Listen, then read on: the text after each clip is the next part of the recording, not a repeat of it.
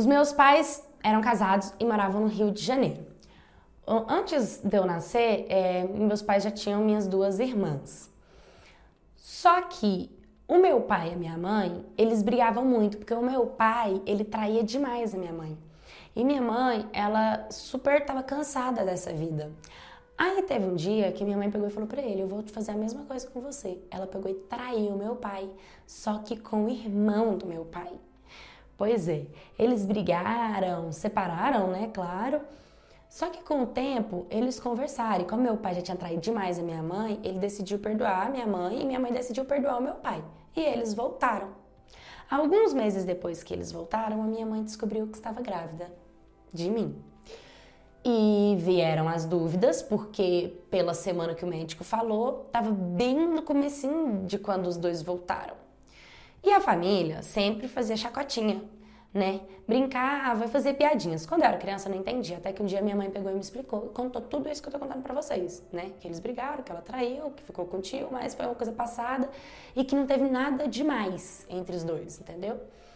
Bom, eu cresci com as brincadeirinhas da família, sabe? Eu odiava, eu não gostava de jeito nenhum, achava isso ridículo e eu queria respeito. E o meu pai, ele não se importava. E por ele não se importar, não dar ouvido para ninguém, fingir que não estava ouvindo, eu comecei a agir como ele. Falei, ah, você quer saber? Não vou fingir que não, estou ouvindo. Quando a gente foi crescendo, meu pai e minha mãe mudou para João Pessoa. Claro que eu e meus irmãos fomos juntos. E quando a gente estava lá, é, a gente ficou lá e meus pais acabaram decidindo se separar e eles novamente se separaram. Mas meu pai sempre foi uma pessoa muito presente, né? Aí eu fiz 18 anos de idade. 18 anos de idade, o meu tio me mandou uma mensagem no Facebook falando para mim assim que sempre teve dúvidas se eu realmente não era filho dele. Sempre bateu sim um peso na consciência dele que ele gostaria de fazer exame de DNA. Eu fiquei tão assim, apavorada na hora, desesperada, tipo, para mim era uma falta de respeito e me deu um medo, sabe? Porque eu tipo sabia que meu pai era o meu pai de verdade, mas ele falava tanto que eu comecei a, tipo assim, ah, você quer saber de uma coisa? Eu vou fazer esse exame de DNA só para ter certeza e para não passar mais por essa situação. Mas é claro que por dentro eu tava morrendo de medo desse teste dar positivo. Eu lembro que quando eu encontrei meu tio lá, ele foi me cumprimentar, ele me deu um abraço e falou assim: ó, o último abraço como tio e sobrinha, porque o próximo é como pai e filha. E, tipo, na hora, assim, me deu uma coisa no coração, não consegui nem reagir, sabe? E aí lá foi. No dia que saiu, uns 15 dias depois saiu o exame, eu não tive nem coragem de abrir. Eu pedi pro meu amigo abrir. E quando ele abriu o papel, que eu vi o nome do meu tio e um gigante positivo lá, sabe? Nossa, eu desabei no choro, eu fiquei com medo do que podia acontecer, porque a vida inteira, sabe? Meu pai sempre foi meu pai. Ele cuidou de mim como pai, ele me registrou como pai, eu tinha medo das coisas mudarem. E tipo, nossa, isso me fez muito mal, sabe? Só que aí eu liguei para as minhas irmãs, comentei, e aí cheguei em casa, contei para meu pai e para minha mãe, porque eu fiz claro sem contar para nenhum dos dois.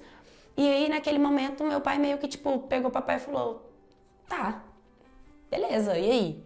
Falei: "Não, mas e aí que eu não quero que nada mude." Ele falou: "Então nada vai mudar." Falei: "Mesmo?" Ele falou: "Mesmo." E, tipo, eu e meu pai continuamos até hoje tendo um relacionamento extremamente saudável de pai para filha. Ele não mudou nada para mim. Eu e meu tio têm um relacionamento incrível. Eu não deixei de chamar ele de tio, porque para mim ele é o meu tio, por mais que ele seja o meu pai biológico. E, tipo, ele quer fazer algumas coisas como pai biológico e eu deixo também, sabe? Eu sou feliz de saber que, tipo, eu tive os dois muito próximos de mim. Eu sei quem é da mesma família. E eu é, me sinto muito mais aliviada, porque a família, entendeu? Não faz mais brincadeirinha, não faz mais piadinha, porque agora é verdade mesmo, entendeu? É isso. E todo mundo da família acabou tendo que aceitar toda essa situação. Então, às vezes a gente fica com medo, mas a minha história foi uma história muito tranquila, né? Foi muito legal lidar e foi muito bom saber da verdade, entendeu? Crescer, minha mãe ter conversado comigo, não ter mentido para mim desde o início, ela sempre falou, ela só, tipo, nunca. Eu entendo minha mãe também, ela nunca teve é, certeza disso, sempre teve medo também de perder o meu pai e, né, se sentir culpada. Então foi legal também o meu tio esperar eu ter 18 anos para fazer isso e eu senti que hoje eu me sinto bem mais aliviada e sou muito grata também pela família que eu tenho. Oi, Maquettes, tudo bem com vocês? E aí, o que, que, vocês acharam dessa história? Achei interessante, curioso, né? Dois pais dentro de uma família só, todo mundo se perdoando. Como que é a sua família? Sua família também é assim? Gente, a minha família é assim. Uma hora eu venho contar a minha história aqui pra vocês. Dá uma história bem legal, hein?